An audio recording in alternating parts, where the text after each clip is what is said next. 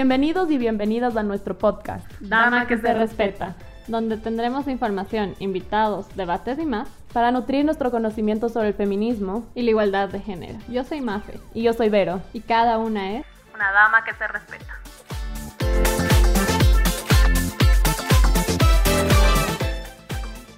Hola gente del mundo, muchísimas gracias por escucharnos en nuestro cuarto capítulo del podcast Dama que se respeta, un proyecto que creamos con mi ñaña para redefinir el significado de la palabra dama a medida que nos educamos y luchamos para vivir en un mundo equitativo.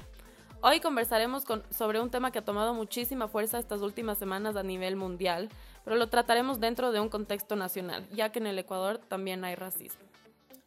Hola a todos y todas, espero que estén muy bien, gracias de nuevo por escucharnos. Yo voy a presentarles ahorita a nuestra invitada especial de este podcast. Eh, su nombre es Juana Francis Bone, Juanita como le decimos nosotros. es cofundadora del colectivo Mujeres de Asfalto, activista social en temas de derechos humanos feministas.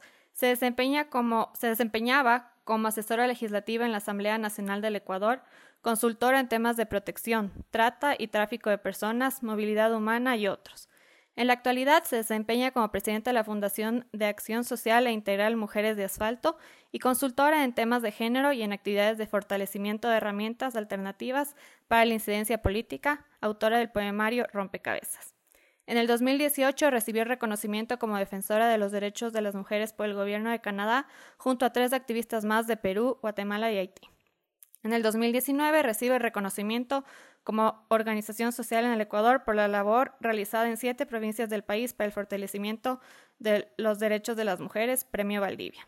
Es integrante del grupo antirracista Reexistencias Cimarrunas. Bienvenida, Juanita, muchas gracias por acompañarnos. Qué tremendo perfil, Juanita, qué bestia. Pero solo es Qué gusto hablar contigo, en verdad. Todo está pagado, no mentir, es broma. Este... no, gracias a ustedes por la invitación y y sobre todo porque es importante crear espacios, eh, espacios con una mirada interseccional de lo que es, ¿no? de lo que significa ser mujer también en, en el Ecuador y en el mundo. Yo creo que en estos momentos en que usamos más la tecnología, creo que es eh, de vital importancia tener el compromiso de hacerlo. Así que gracias por la invitación. Gracias a ti. Juanita, queríamos preguntarte primero que nos expliques un poquito más eh, qué es Mujeres de Asfalto, qué trabajo hacen, cómo, tal vez cómo empezó de forma breve para tener un poquito más de, de entendimiento de la organización. Mira, el colectivo como tal se crea eh, casi ya 11 años. Eh, su primer espacio de acción y de, intervención fue en la ciudad de Guayaquil, en compañía de cinco compañeras más de Guayaquil. y hay muchas mujeres migrantes, ¿no? Porque trabajábamos brindando servicios de asesoría legal y acompañamiento judicial en procesos judiciales para mujeres en situación de movilidad de, de riesgo, ¿no? que quiere decir trata, tráfico, eh, sobrevivientes de todo tipo de violencia y en situación de refugio. Luego, lo que sucede es que es inevitable que empieces a, en el contexto de la migración, es inevitable no ver también otros problemas sobre desplazamiento interno, y, eh, y sobre las violencias que viven las mujeres, ¿no? Porque no es solamente el hecho de ser migrante, sino la cantidad de violencia que vives por la migración también y por el ser diferente, por tu origen, por tu etnia, por no hablar el idioma. Entonces se, se empieza a transformar en, en una, eh, como en una cadena de cosas eh, que tú dices por dónde empezar. Y empezamos realmente con, con un tema de la salud mental y espiritual de esas mujeres, a más de brindar el servicio, era también pensar eh, cómo también te, te fortaleces también, ¿no? Porque el estar en un país que no es el tuyo, en un espacio que no es el tuyo, eh, siempre va a ser más complicado. O sea, si ya es complicado para las que están aquí, imagínate para las que están en situación migratoria. Y además en situación migratoria irregular.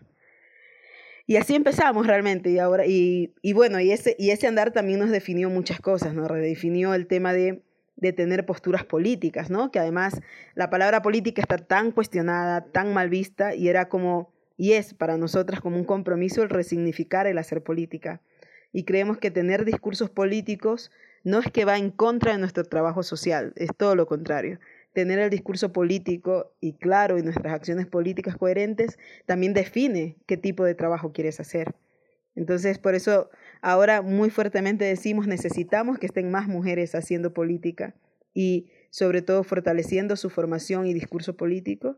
Y eh, lo que tratamos es que eso sea un poco más amplio. Por eso uno de los proyectos que tiene el colectivo es justamente una, un proceso de formación permanente, que no lo hacemos virtual, porque a veces lo virtual también es segregador, ¿no? O sea, hay una realidad y no todo el mundo accede a una plataforma de Internet o no todo el mundo tiene acceso para equipos. Entonces, eh, eso sí es que una, una parte de la mística es que esos espacios son presenciales. Y bueno, ahí estamos paradas por la pandemia, pero, pero creo que es importante ese, el, el tema de tener siempre formación constante. Y creo que eso es una apuesta política del colectivo en diferentes áreas y sobre todo en la defensa de derechos humanos. Gracias, Juanita. Quería también reiterar, Juanita es de, la presidenta ahorita de Mujeres de Asfalto en un periodo de cuatro años y vas un año y nueva. ¿cierto? y Mujeres de Asfalto está, trabaja en siete ciudades del país. Están en Cuenca, Loja, Ibarra, Guayaquil, Quito, Esmeraldas y Puyo. Ajá. Y Santo em, Domingo. También creo que algo súper interesante que hablamos en la última vez que conversamos contigo fue que tú dijiste algo que realmente tal vez yo no lo había pensado, es que el redefinir y retomar de nuevo la política es justamente decir, la política se supone que es social y que es para la gente, pero aquí, bueno, y capaz en todo el mundo, en la mayor parte del mundo, se ha hecho tanto de corrupción, tanto de, de tratar de sacar el provecho, que se ha perdido el verdadero significado, ¿no? Claro, o sea, creo que también es, mira, algo que yo no puedo negar es que el ser humano es, somos una bomba de emociones constantes, de emociones y pasiones. Eh, y en medio de eso también hay cosas positivas y negativas. El problema es que no podemos eh, por algunos, que a veces son una minoría, una minoría real, no podemos decir que el todo es lo negativo. Y los vicios que pasan en la política, los casos de corrupción y lo demás, eh, también es responsabilidad del ser humano, o sea, no es responsabilidad de la política como tal. Es como que si me dijeras, el arte es malo, eh, pero el arte es una expresión real de la humanidad. Y la cuestión es que cómo tú la usas como elemento de comunicar lo que quieres en ese momento reivindicar, sentir, o quizás no quieres reivindicar nada, solamente te quieres expresar. Lo mismo pasa con la política, es el arte de servir y es depende tú cómo usas esas herramientas para servir. El problema es que ya, ya no es política cuando haces daño, ¿no? Y eso hay que tenerlo claro. Es como el derecho, ya no es, ya no es funcional cuando violenta a otras personas. Totalmente, sí es verdad. Bueno, ahorita para adentrarnos ya en el tema de racismo del podcast de hoy día, Quería preguntarte, Juanita, ¿cómo se evidencia el racismo en el Ecuador? Y también, eh, aparte, preguntarte por qué el asesinato de George Floyd ha generado tanta conmoción, a, bueno, a nivel mundial, pero también dentro del Ecuador y en los ecuatorianos, pero, pero no hay este tipo de reacciones sobre situaciones similares que existen en el país, como por ejemplo lo que pasó esta semana con, la, con Yuri Orobio, que es una niña negra de 10 años que fue hallada muerta flotando en el río Guayas. Es algo, o sea, yo, es algo terrible que no se ha escuchado, nadie se ha pronunciado como yo he visto que se pronunciaron, por ejemplo, en redes sobre George Floyd. En el comercio salió el George Floyd y no, y no salió Yuri. ¿Por qué, ¿Por qué pasa esto? Bueno, hoy ya salió, creo. Les comento. Eh, pero se demoraron mucho.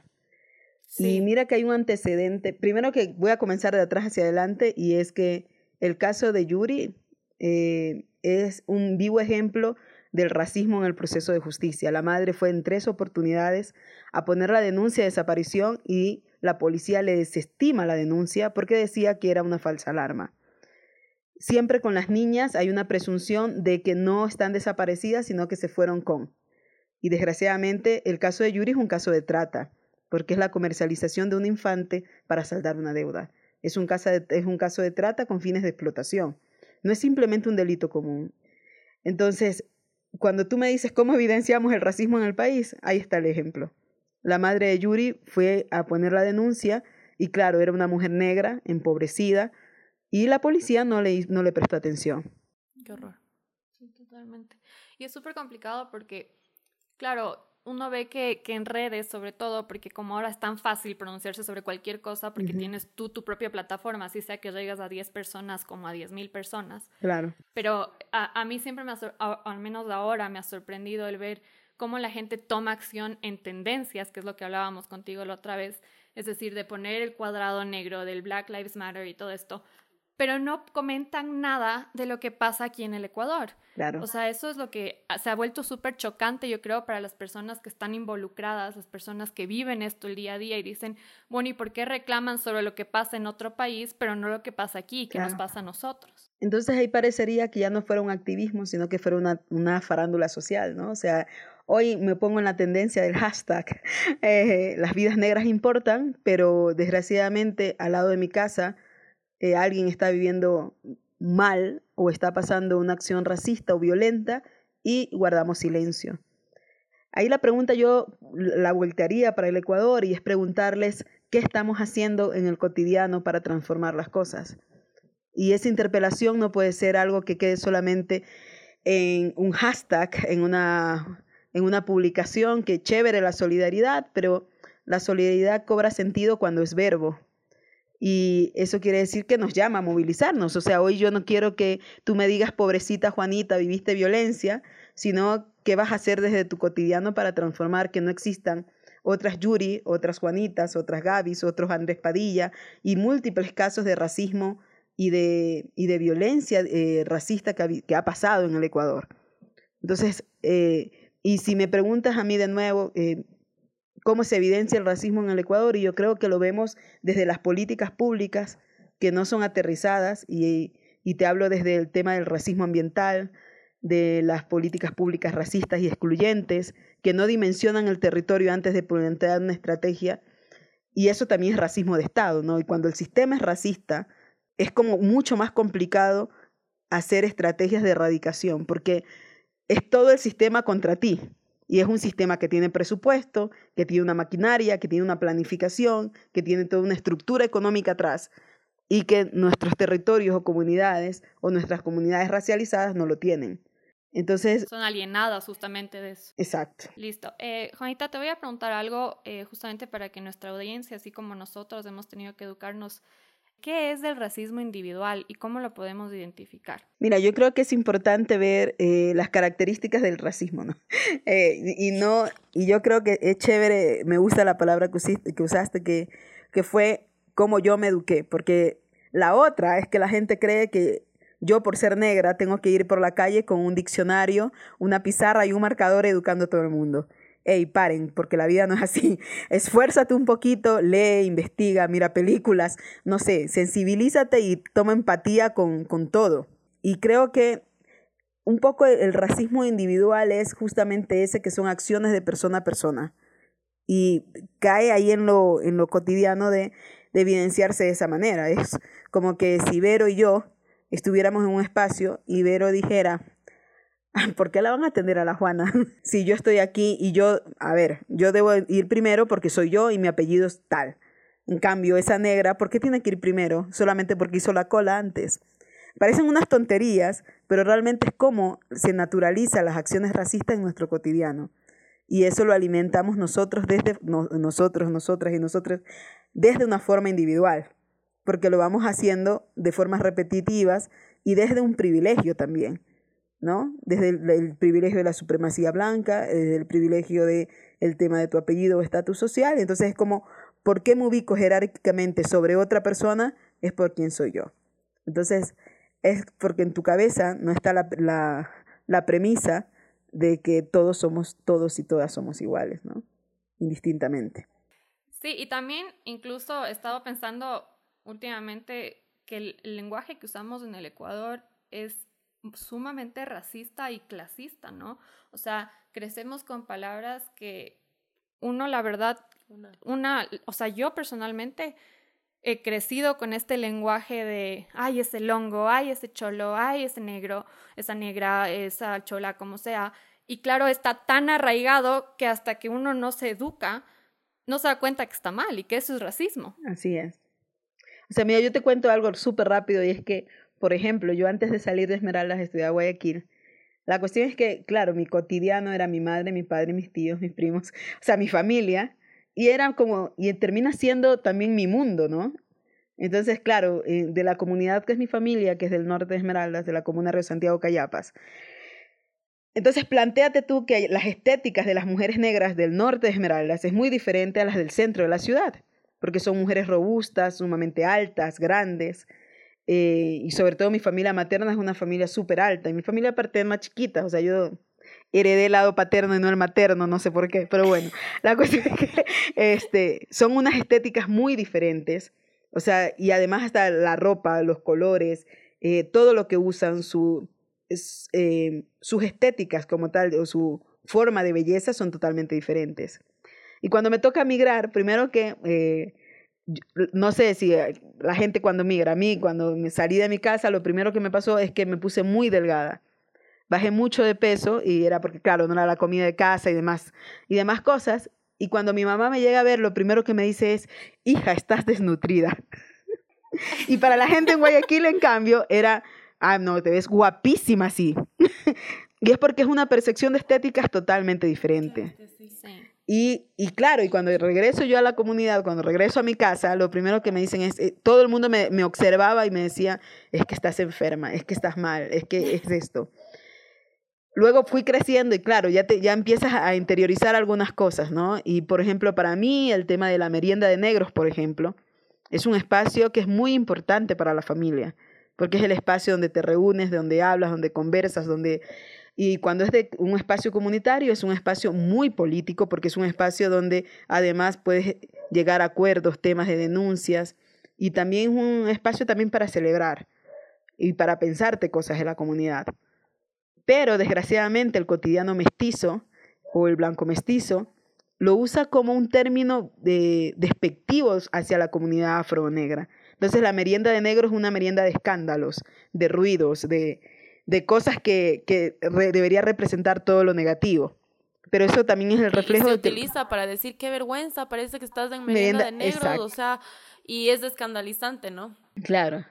Entonces, eh, claro, yo me enoja, no te imaginas la cantidad de veces que yo siento que si no terminé con el hígado reventado es porque ya, pero, pero te enojaba, ¿no? Te enoja, de una u otra forma te enoja. Pero también eso es el racismo, es el reflejo de la ignorancia y la, la comodidad del otro de no aprender de mí o de los demás, ¿me cachas? O sea, es como yo perpetúo ese lenguaje racista, pero también por una comodidad de querer estar en ese, en ese lado de la ignorancia y de no conocer al resto. Sí, y escuché el otro día, yo sé que me estoy saliendo un poquito de lo que quedamos que íbamos a hablar, pero es que te escuché el otro día que comentaste en una historia tuya en Instagram donde pones tus pensamientos y lo que te va pasando, que decías que alguien te reclamaba que por qué solamente promueves ah, trabajo de gente afro y, de, y, y, todo esto. Yo digo, pero ¿por qué, alguien se da el tiempo de reclamar algo así? ¿no? Eso también es un racismo individual porque de alguna forma le incomoda. Claro, pero le incomoda de una forma, de una forma, no voy a decir la palabra, peace, este, pero la cuestión es que primero no te imaginas la cantidad de mensajes que llegan. O sea, no, no tenemos, a veces yo siento que me desgasto más eliminando y corrigiendo cosas que la gente escribe. No sé si corregir, pero es eliminando y bloqueando realmente la acción. este, y sí, y yo te cuento que yo estuve un tiempo, eh, trabajé para televisión haciendo unos reportajes un tiempo. La cuestión es que salgo del canal porque el canal me decía que tenía que alisarme, pintarme el pelo, maquillarme más, bajar mucho más de peso. Y llega un momento que tú dices, ¿por qué tengo que transformar tanto mi estética para responder a un canon de belleza que además no soy yo? O sea, la televisión es, también es racista. Y lo que querían hacer era encajarme, ¿no? para que no sea solo Juanita la que genera buenas historias, sino que sea Juanita la linda para los ojos de un estándar de belleza que te impone la televisión. Porque no es que, la, no es que lo está generando, te está imponiendo cómo debes adaptar tu estética para. Entonces, claro, yo, yo soy muy vanidosa, pero en algún momento era pintarme rubia, eh, bajar mucho de peso, no sé qué, o sea, era como muchas cosas. Y llegó, ¿sabes dónde fue mi, mi top? Así como mi, mi clip para decir, ya, se, se, fregaron porque no voy a participar, no voy a ser cómplice de esto. Fue cuando me dijeron que mi nariz era muy chiquita. Y estaba muy ñata. Sí, es que mi nariz es, eh, bueno, mi nariz es rotundamente negra, ¿no? Pero la cuestión es que, como dice el poema de Psy Campbell, la cuestión es que eh, claro, mi nariz es muy ñata, entonces en ese momento, en ese entonces, porque era mucho más joven, no habían esos maquillajes que te perfilan la nariz, ¿no? Entonces, primero que no lo iba a hacer, ¿eh? no, no te imaginas eh, lo que significa mi nariz. Em, y cuando me dijeron lo de la nariz y el tema de empezarme a someter a, a cirugías, que no estoy en contra, tú tienes la libertad de hacer con tu cuerpo, eh, porque es tu territorio, tú haces con tu cuerpo lo que lógicamente puedes hacer. Pero es diferente si viene alguien y te dice, ay, Vero, creo que debes operarte la nariz, pero tienes que bajar de peso, Vero, cortate el pelo, Vero. O sea, es como que distinto ya. Exacto. Entonces, cuando me dijeron lo de la nariz, ahí sí fue como, mira, Chao. puedo soportar el cabello pintado. pero, pero ya cuando fue lo del tema de, de, de, además de decirlo, ¿no? El tema de opérate la ñata, ¿no? Eh, fue como muy, fue una violencia que ya cruzó mis límites de, de poder escuchar cosas y eso fue. Entonces creo que... Uno no creyera que alguien se atrevería a pedir a alguien más, cambia por último y desde que te digan que te cortes el pelo ya me parece nadie tiene derecho, pero que a alguien se le ocurra proponer o pedir que hagas una cirugía que es totalmente invasiva y como tú dices, lo puedes hacer si tú quieres, pero alguien pedir a alguien más que lo haga para cumplir con algún requisito me parece...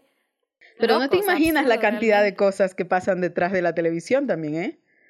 Y de los certámenes alrededor del cuerpo de las mujeres y sobre todo de las mujeres racializadas, de las mujeres negras y las mujeres con rasgos indígenas, ¿no?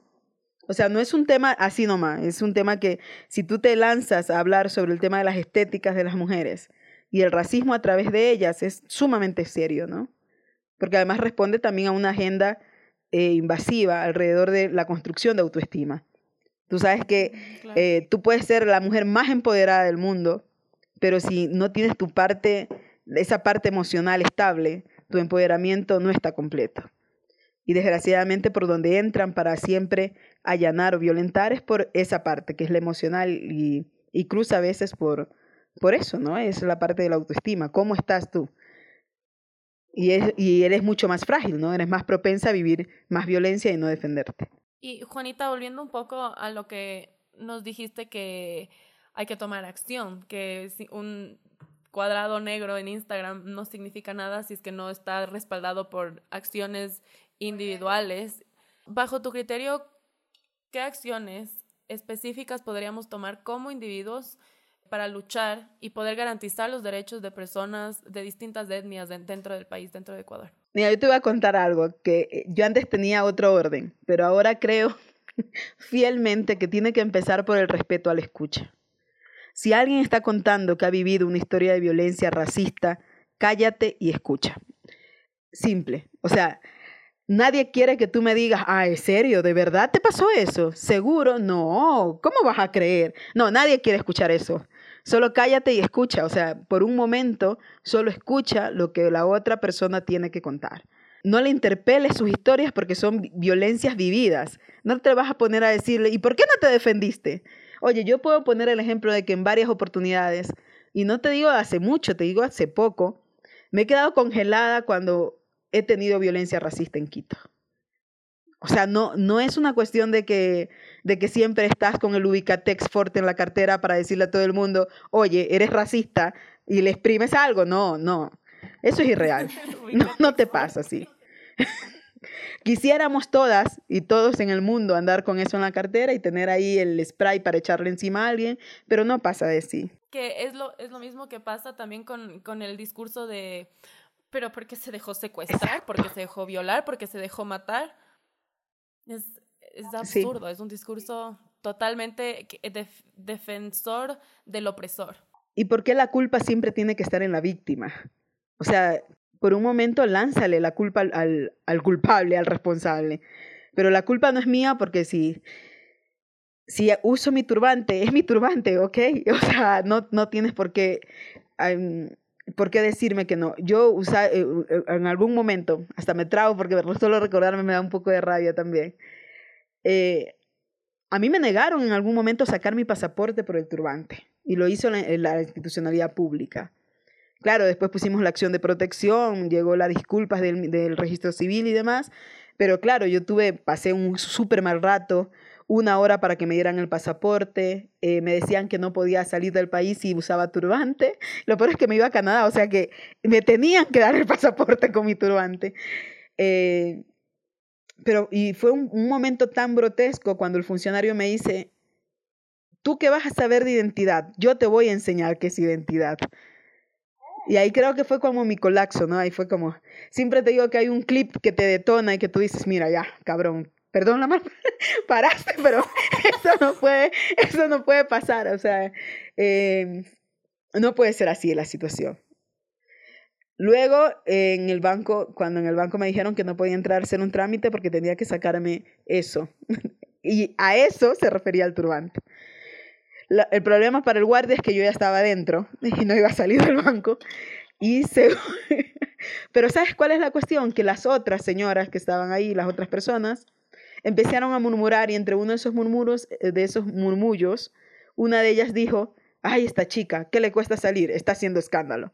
Entonces el problema era yo, pero no era la acción que estaba cometiendo el guardia por orden del banco. Y y claro, y, nunca el banco se disculpó. Y parece que es una política del banco porque hace unos meses otra compañera le pasó lo mismo en otra agencia bancaria. Del mismo banco, pero en otra agencia, en, otro, en otra agencia. Entonces, yo creo que, que lo primero es el tema de escuchar, de no inculpar a la víctima, eh, de autoeducarse. O sea, ningún afrodescendiente, ningún indígena, ninguna persona racializada va a andar por la vida con un, con un cuaderno y además con la predisposición siempre de educarte. Si sabes que hay un problema, trata de solucionarlo, pero no me exijas a mí que además de que tú seas el problema, yo tenga que resolverte siempre ese problema. Eh, y es, debes o debemos de una u otra forma hacer el esfuerzo porque nuestras acciones empiecen desde lo cotidiano que si yo veo que mi hijo usa expresiones racistas, corregirle inmediatamente. Eh, si yo veo que alguien dice eh, o que además le parece que es gracioso, hay que parar eso inmediatamente. Porque la cuestión es que al naturalizar tanto la violencia, pasa en que se transforman las víctimas en seres exagerados. Y lo pongo la palabra exagerados entre comillas, porque soy una exagerada porque estoy reclamando. Entonces, el, el, victimario jamás va a ser responsable porque siempre se le va a justificar su acto. Sí, y realmente es el, yo creo que la historia que nos cuentas del banco es el nivel de privilegio que se tiene en el Ecuador y de segregación de las personas racializadas, que cuando uno escucha algo así, en lugar de entender y, tratar de ayudarte y decir, a ver, al guardia, pero a ver, ¿por qué quieren que se quite el, turbante? No es lo mismo que estar con una gorra y gafas, que tal eso que se saque. O sea, en lugar de uno tratar de entender y ayudar, lo primero que pensaron fue estar armando escándalo. O sea, es, esa, es ese privilegio y de falta de comprensión, ¿no? Y de falta de aceptar que todos somos partes de esta comunidad y que más bien deberíamos ayudarnos. Y es también, me parece a mí un poco de ignorancia, ¿no? Porque claro, como mi hermana dice, tienen el privilegio y nunca han tenido estas experiencias entonces son ignorantes ante el, estos, e, este tipo de discriminaciones sistemáticas o sistémicas que existen en el país. Y entonces creo que lo que dices, Juanita, es súper importante esto de la autoeducación, porque ya hemos analizado con mi hermana y hemos tenido esta conversación una y otra vez y nos han escuchado aquí en el podcast decir que nuestra educación tiene muchas falencias y ya lo reconocemos y entonces tenemos que hacer algo para compensar el hecho de que sabemos que somos ignorantes. Y pero no nos podemos quedar así para el resto de nuestras vidas, o si no, ¿cómo vamos a poder florecer en esta lucha de equidad que buscamos en el mundo? Sí, totalmente de acuerdo. Y además porque de una u otra forma, o sea, termina siendo igual, tú eres el problema, tú eres la respuesta también no sé si fue Sócrates, pero alguien de esos, alguien de esa época decía, tú, e, siempre tienes las respuestas, puedes tener las preguntas, pero también tienes las respuestas. Y hacer un esfuerzo por cambiar las cosas es también parte de tu compromiso, ¿no? Como sociedad. Sí, totalmente. Eh, bueno, Juanita, te quería, de parte de las dos, de Levero y de mí, yo soy Mafe, por si acaso nos han dicho mucho que se nos escucha igualitos en el podcast. soy Mafe. eh, eh, queríamos agradecerte muchísimo, eh, agradecerte a ti y hacer y que sepa nuestra audiencia, los que nos escuchan, que hay muchísima información.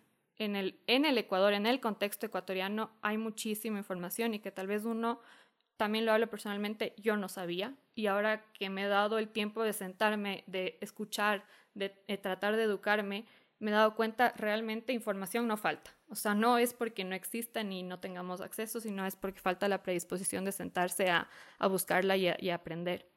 Entonces, te quería agradecer muchísimo porque creo que con todo lo que hemos hablado contigo, tanto hoy en el podcast como antes, cuando nos preparábamos para esto, hemos nosotras, nos abierto muchísimo los ojos, hemos entendido mucho eh, y por eso hicimos el, el post de eh, la interseccionalidad del feminismo y lo importante que es entender eso. Y de nuevo, te agradezco muchísimo por darte el tiempo de estar aquí con nosotras, de hablar con nosotras y de ayudarnos en esta lucha. No, muchísimas gracias a ustedes por el espacio y por la paciencia, porque sé que a veces no es tan fácil entender cuando estoy hablando, pero, pero gracias igual. No, nada que ver, nada que ver, eres súper clara. No, muchísimas gracias Juanita, nuevamente igual como dice mi aña. A mí me encantaría poder tener otra oportunidad de, cuando ya se acabe todo esto, hasta inclusive conocernos y poder trabajar con mujeres de asfalto. Su trabajo es de en verdad excepcional y les felicito. Y bueno, también ya para wrap it up, quería agradecerles a todas las personas que nos están escuchando. Eh, les recordamos que nos pueden seguir en nuestra página de Instagram, arroba dama que se respeta. Ustedes saben que nos encantan sus mensajes y sus comentarios, entonces por favor continúen diciéndonos sus opiniones, eh, sus ideas y sus reflexiones también. Le, le podemos hacer llegar sus reflexiones a la Juanita también, entonces no sean tímidos. y bueno, un abrazo a todos y, y todas y cuídense mucho. Chao. Chao.